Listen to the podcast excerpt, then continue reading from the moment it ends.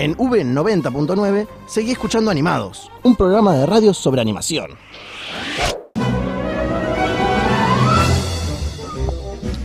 Y seguimos con Animados, un programa especial sobre la animación. Les quiero recordar que ya pueden bajar la aplicación de la Radio V 90.9 para escucharnos online.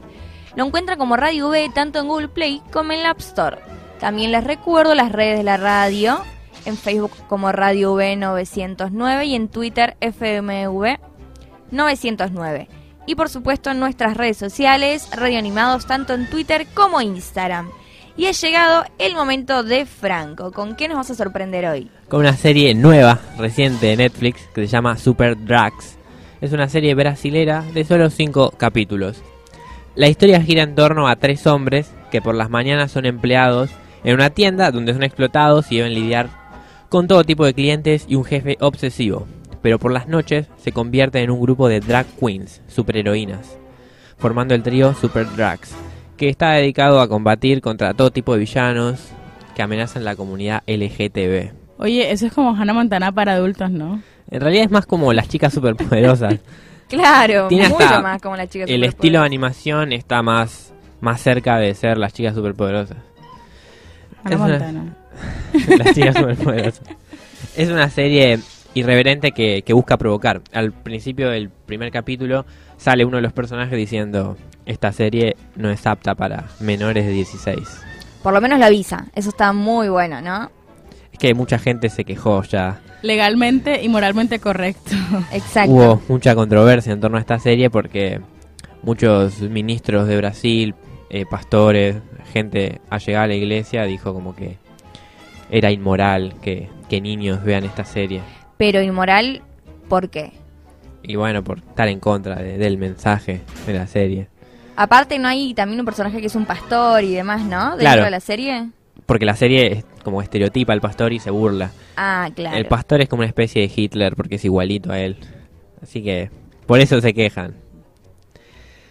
Uno de los puntos fuertes justamente de la serie es el mensaje contra la gente intolerante que no respeta las distintas formas de pensar. Pero caen estereotipos como fáciles y chistes fáciles que que bueno, que, no se pueden como eliminar todavía. Claro, porque aparte es como la esencia, ¿no? De- es una serie. Sí, solo cinco capítulos tiene. Cinco capítulos. Sí, se estrenó hace poquito ahí. Como que tira para una segunda temporada o pareciera Parece que sí, pero están analizando los resultados. analizando lo que la gente quiere, porque al fin y al cabo todas las series y películas se alimentan de los espectadores.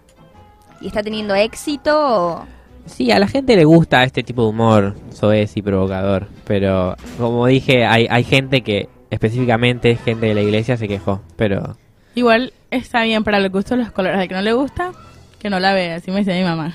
hay mucha variedad para ver, así que pueden elegir. Además tiene muchas referencias a otro tipo de programas, eso está bueno. Como que la, la villana es como Úrsula de la Sirenita, si recuerdan. Es Sí, sí, físicamente es muy parecido y ella lo que busca es robarle la energía a, todas las personas gays.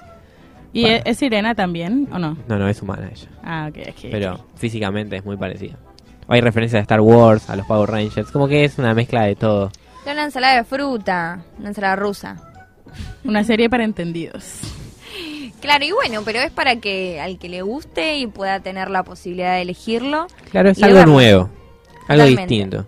utiliza el humor negro y demás, que hay a bastante gente que le puede gustar, entonces, ¿por qué no po- podría tener éxito? Qué loco, ¿no? Como que la animación nos, abre- nos abre las posibilidades a ver todo tipo de cosas ahora. Pero está bueno, es como lo que hablábamos antes de la inclusión y de la aceptación, de que vivimos en un mundo donde cada uno puede decir y puede pensar como quiere y nadie tiene que por qué prohibírselo. Así que si quieren imponer este, este estilo en la serie, ¿por qué no lo pueden realizar? Netflix está hace mucho con series que buscan romper los, los paradigmas que hay hoy en día. Exactamente, como la mayoría que nos traes en, en esta columna que vos tenés, Fran. Loco, loco. O sea, la verdad no esperaba menos de ti. Esta serie, top. 100% recomendada. ¿Es recomendada, Fran?